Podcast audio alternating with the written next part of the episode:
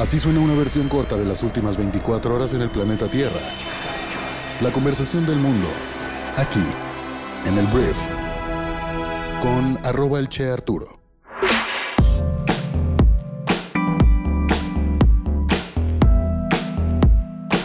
Hola, muy buenos días, bienvenidas, bienvenidos a esto que es el Brief para este martes 24 de mayo. El Brief es un podcast producido por Briefy, la aplicación móvil que resume todo lo que necesitas saber para ser brillante en lo que haces. Te recomiendo mucho descargarla en tu celular. Yo soy Arturo Salazar, soy tu anfitrión y vamos a comenzar a informarnos con las noticias que debes conocer el día de hoy. Gracias por estar aquí. Comenzamos con esto que es el Brief.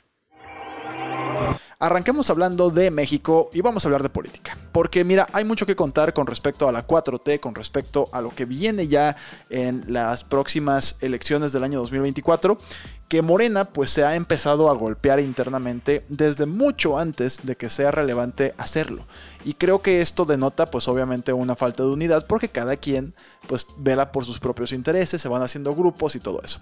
Pero antes quiero hablar de Andrés Manuel López Obrador, porque tras casi tres años y medio de gobierno, la administración de AMLO mantiene su aprobación entre 6 de cada 10 personas según una encuesta publicada este lunes.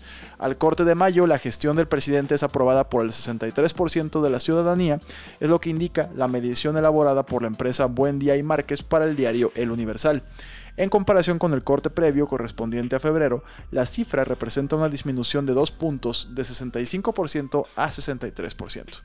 Mientras tanto, el porcentaje de personas que desaprueban el trabajo del presidente se mantiene en 33%.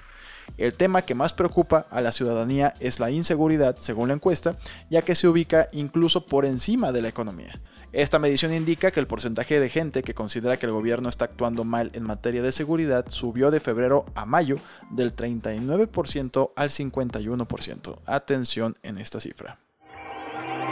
Y ahora sí vamos a hablar de Morena y los pleitos que hay ahorita entre varias personas, pero hoy vamos a hablar del senador Ricardo Monreal y la jefa de gobierno de la Ciudad de México, Claudia Sheinbaum, que sostuvieron diferencias en torno a cómo debe elegirse a quien ocupe la candidatura presidencial de Morena en las elecciones del año 2024. Antier, después de un acto público, Ricardo Monreal planteó que Morena defina su candidatura mediante una elección primaria. Incluso propuso que ese proceso interno sea organizado por el Instituto Nacional Electoral, en lugar de que quien sea la candidata o el candidato sea elegido mediante encuestas. El senador morenista dijo que no cree en las encuestas, que debe decirlo con toda seriedad, no engaño a nadie. Yo pugnaré al interior de Morena por elecciones primarias porque las encuestas son fácilmente manipulables o susceptibles de manipulación y la encuesta debe ser solo un elemento para la toma de decisiones, pero no el único instrumento. Fue lo que dijo ante periodistas. Aquí de entrada ya hablando de que en Morena podría haber manipulación. ¿Cómo crees, Monreal, que podría haber manipulación en Morena? Eso no pasa en ningún partido político. El tema es que eso es lo que dice Monreal. Elecciones internas, elecciones primarias más bien, que pues haya un aparato democrático que cuente voto por voto, casilla por casilla. Cuestionada al respecto, Claudia Sheinbaum rechazó esa posibilidad bajo el argumento de que los estatutos de Morena actualmente marcan que el partido defina a sus candidatas y candidatos mediante encuestas. Pero a ver Claudia, estamos en el sexenio en el que para cualquier cosa que ha querido hacer el presidente de México, se ha querido modificar la constitución mexicana. Debería ser bien fácil entonces modificar internamente los estatutos de Morena o a alguien le gusta la posibilidad de que sea el dedazo presidencial el que defina quién es la candidata? Voy a hablar de seguridad en México. En la primera nota de este brief hablaba de cómo a la ciudadanía en México lo que más le preocupa, según esta encuesta, es la seguridad del país y más del 51% están de desacuerdo con la administración en cuanto a su estrategia de seguridad. Entonces, hablemos de homicidios porque entre enero y abril del año 2022 México registró 9.895 homicidios dolosos, lo que significa que hubo una reducción en este delito de 12.86% respecto del mismo cuatrimestre del año anterior. A pesar de ese descenso, 12.86%, la cifra obviamente se mantiene en niveles altísimos. Marzo fue el mes más violento del primer cuatrimestre con 2.182 homicidios dolosos, mientras tanto en febrero se reportó el mes con menos homicidios dolosos, con 1.903. Y en la conferencia de prensa matutina de Andrés Manuel, llegó Rosa Isela Rodríguez, secretaria de Seguridad y Protección Ciudadana, a aventar el número de que el homicidio doloso disminuyó un 17.1% entre abril y abril y diciendo que este es el abril menos inseguro desde hace 5 años. Y esta cifra la avientan solamente para esconder que, pues entre enero y abril del año 2022 murieron 9.895 personas. En lugar de preocuparse por ese número, nos están diciendo que este abril disminuyó 17.1% los homicidios dolosos y me imagino que ahora habrá que aplaudirles. Pero bueno, si bajan los homicidios, estamos en niveles altísimos, inaceptables y no olvidemos que se prometió en esta campaña política de 2018 que la inseguridad iba a desaparecer, así como la corrupción, así como el huachicol, así como tantas cosas. Hablemos de las noticias más importantes del resto del planeta y voy a empezar hablando de Estados Unidos porque el día de ayer Joe Biden, presidente del país, se puso bastante picante porque mira, dijo Joe Biden que Estados Unidos intervendría militarmente para defender a Taiwán si la isla fuera invadida por China. Esto lo dijo en una conferencia de prensa en Tokio, junto con el primer ministro japonés Fumio Kishida, durante su primer viaje a Asia desde que asumió el cargo. Biden volvió a expresar su preocupación por la creciente asertividad de China en la región y sugirió que Estados Unidos iría más allá en nombre de Taiwán de lo que ha hecho por Ucrania, donde Washington ha brindado ayuda militar y asistencia de inteligencia, pero no tropas estadounidenses luego de la invasión rusa en febrero. Cuando un reportero le preguntó si Estados Unidos defendería a Taiwán si fuera atacado por China, Biden respondió sí, ese es el compromiso que asumimos. Estamos de acuerdo con la política de una China, dijo Biden, lo firmamos y todos los acuerdos previstos se hicieron a partir de ahí, pero la idea de que sea tomada por la fuerza simplemente no es apropiada. Biden restó importancia a la posibilidad de que China intente apoderarse de Taiwán y dijo que no esperaba que sucediera, pero China ha estado ya amenazando militarmente mucho a Taiwán, le pone de repente aviones muy cerquita, invaden el espacio aéreo, afirmando que Taiwán es una sola China. El tema es que Taiwán no tiene tantas ganas al parecer como que hay mucho tema pro independencia. Esto para nada le gusta a China. Cada vez que hablan de un Taiwán independiente, de un Hong Kong independiente, China se alebresca bastante. Y pues ahora Estados Unidos pone entredicho se compromete a defender a Taiwán si hay una invasión militar. Obviamente China respondió y dijo que Estados Unidos estaba jugando con fuego con este tipo de declaraciones, fue lo que dijo el gobierno chino, pidiéndole a los gringos que dejaran de hacer declaraciones o acciones que violen los principios establecidos entre los dos países. Entonces, pues Biden, te digo, se puso picante por su primer viaje a Asia como presidente. Voy a hablar de este soldado ruso que fue arrestado en Ucrania por crímenes de guerra un tribunal de Kiev, la capital de Ucrania, lo condenó a cadena perpetua este lunes tras el primer juicio por crímenes de guerra en Ucrania desde el comienzo de la invasión rusa. El sargento Vadim Shishimarin, de 21 años, fue sentenciado por matar a un civil ucraniano desarmado. Alexander Selipov, de 62 años, y Shishimarin dice que actuó bajo órdenes el 28 de febrero, solo unos días después del comienzo de la invasión. Él se declaró culpable y ahora pues es cadena perpetua lo que tiene este hombre. Hablemos del COVID-19, que ayer salen más datos, más información sobre esta terrible enfermedad. Mira, las infecciones por COVID en pacientes hospitalizados pueden causar una variedad de daños en los órganos internos del cuerpo, incluidos los pulmones, los riñones y el corazón, según un nuevo estudio. Escribiendo en Nature Medicine, los investigadores de la Universidad de Glasgow descubrieron que las personas que habían sido hospitalizadas con COVID-19 mostraban más anomalías en los órganos en comparación con un grupo de control.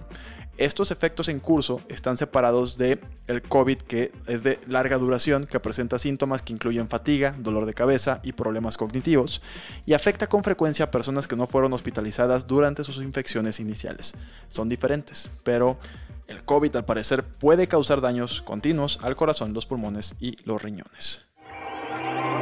Quiero hablar de un par de noticias de negocios de todo el mundo, de empresas muy importantes. Y primero voy a hablar de Mark Zuckerberg, el director y fundador de Facebook, ahora llamada Meta, que es la empresa matriz. Mira, la noticia es que el fiscal general de Washington DC demandó a Mark Zuckerberg buscando responsabilizarlo personalmente por su presunto papel al permitir que la consultora política de Cambridge Analytica recolectara los datos personales de millones de estadounidenses durante el ciclo electoral del año 2016. La demanda presentada en la capital por el fiscal general del Distrito de Columbia, Carl Racine, alega que Zuckerberg participó directamente en políticas que permitieron a Cambridge Analytica recopilar datos personales de votantes estadounidenses sin su consentimiento en un intento de ayudar a la campaña electoral del expresidente más naranja del mundo, el señor Donald Trump. Entonces, lo que dice el documento es que esta brecha de seguridad sin precedentes expuso la información personal de decenas de millones de estadounidenses y las políticas del señor Zuckerberg permitieron un esfuerzo de varios años para engañar a los usuarios sobre el alcance de la conducta ilícita de Facebook. Es la primera vez que esto sucede. Yo no creo que trascienda. Mark Zuckerberg, yo creo que es muy complicado que alguien pueda tocar legalmente a este hombre a pesar de lo que su red social haga o deje de hacer. Pero bueno, ahí está. Tampoco es como que tiene una gran reputación ya Facebook, ni el mismo Mark Zuckerberg. Creo que ya no es una persona tan confiable, obviamente muy poderosa, pero no tan confiable. Entonces veremos qué sucede a partir de aquí, pero la demanda está impuesta. Ahora hablemos de Elon Musk, porque mira, Elon Musk el día de ayer aseguró que en un año Tesla tendrá autos autónomos sin necesidad de conductores humanos.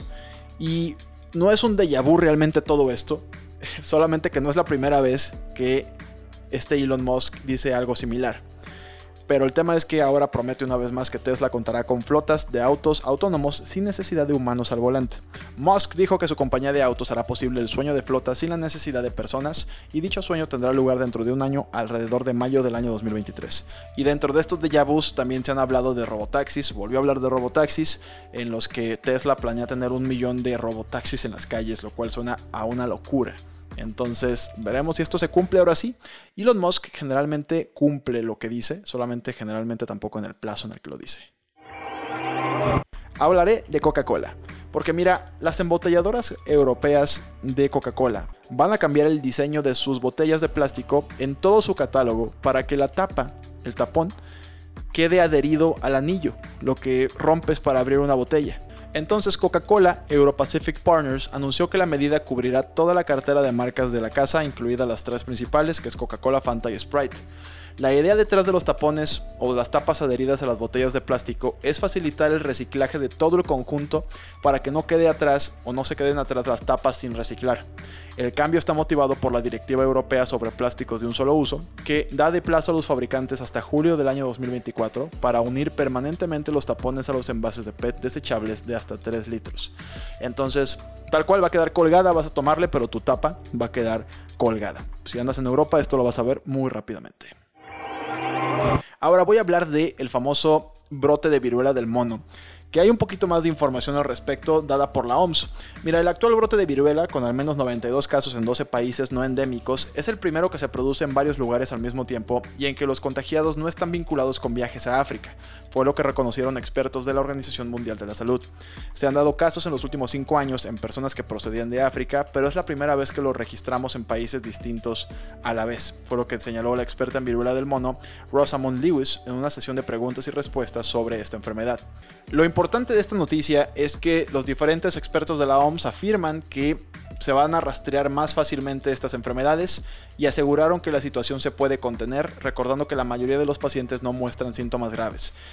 Es verdad que tal vez después de la pandemia del COVID no estemos tan confiados en las autoridades sanitarias, pero no nos queda más que confiar por lo pronto en que esto se va a controlar. Voy a hablar de Kylian Mbappé. Mbappé es este futbolista francés que recientemente escandalizó al mundo porque rechazó una oferta del Real Madrid por quedarse en su actual club, el Paris Saint Germain. Y fíjate que el día de ayer surge una entrevista publicada en el diario Marca sobre pues qué sucedió en estos días, cómo fue que rechazó al Madrid, etc. Y mira, Mbappé dice que el sueño de jugar algún día para el Real Madrid nunca termina, a pesar de que este mismo fin de semana pues acordó este nuevo contrato de tres años con el PSG. Sin embargo, hablando con la prensa, Mbappé no descartó mudarse al Real Madrid más adelante en su carrera. Dijo que nunca se sabe lo que puede pasar en el futuro, renuncio a pensar en el futuro, solo pienso en el presente y el presente es que firmé un nuevo contrato por tres años más con el Paris Saint Germain. Cuando se le preguntó si firmar el contrato significaba que el sueño del Real Madrid habría terminado, Mbappé dijo nunca termina. Obviamente aquí el Madrid quedó herido, su ego quedó herido y no sé si tú eres madrileño, madrilista, no estoy muy seguro cómo se dice, una disculpa, pues no sé si seas de los que perdona ese tipo de atrocidades, que un jugador no quiera ir al Madrid por dinero, ¿no? Entonces, bueno, por lo pronto Mbappé deja la puerta abierta, no sabemos si el Madrid quiera. Muy bien, esta fue la conversación del mundo para este martes. Muchísimas gracias por haber estado aquí. Te agradezco mucho de verdad que escuches este programa y que también lo compartas con tus amigos y familiares. Y bueno, parte del contenido que generamos todos los días en nuestra aplicación móvil, que es Briefy, te quiero recomendar algo. Te quiero recomendar un punto que es el libro que resumimos el día de hoy. En Briefy resumimos las mejores revistas, libros, artículos, todo eso lo resumimos para que tú puedas mejorar tu liderazgo, tu innovación y tu estrategia a través de lecturas y podcasts cortos invirtiendo únicamente 15 minutos al día. Entonces, el día de hoy te quiero recomendar que vayas a leer o escuchar el resumen de un libro que publicamos, que se llama The Right of a Lifetime, que este libro es de mis favoritos porque son las lecciones del CEO de Disney, que se llama Robert Iger. Actualmente acaba de dejar el puesto, pero es un librazo sobre estrategia, te platica su vida, de cómo pues empezó de la nada este hombre y pues resultó ser uno de los corporativos, uno de los directores más innovadores de la historia, yo creo, de Estados Unidos. Gran libro, puedes leerlo o escucharlo en Briefy y te dejo aquí abajo el link en la descripción del podcast para que descargues nuestra aplicación móvil y puedas comenzar a disfrutar de este contenido el mismo día de hoy. Entonces, una vez más, gracias por estar aquí y nos escuchamos mañana miércoles en la siguiente edición de esto que es el Brief. Yo soy Arturo Adiós.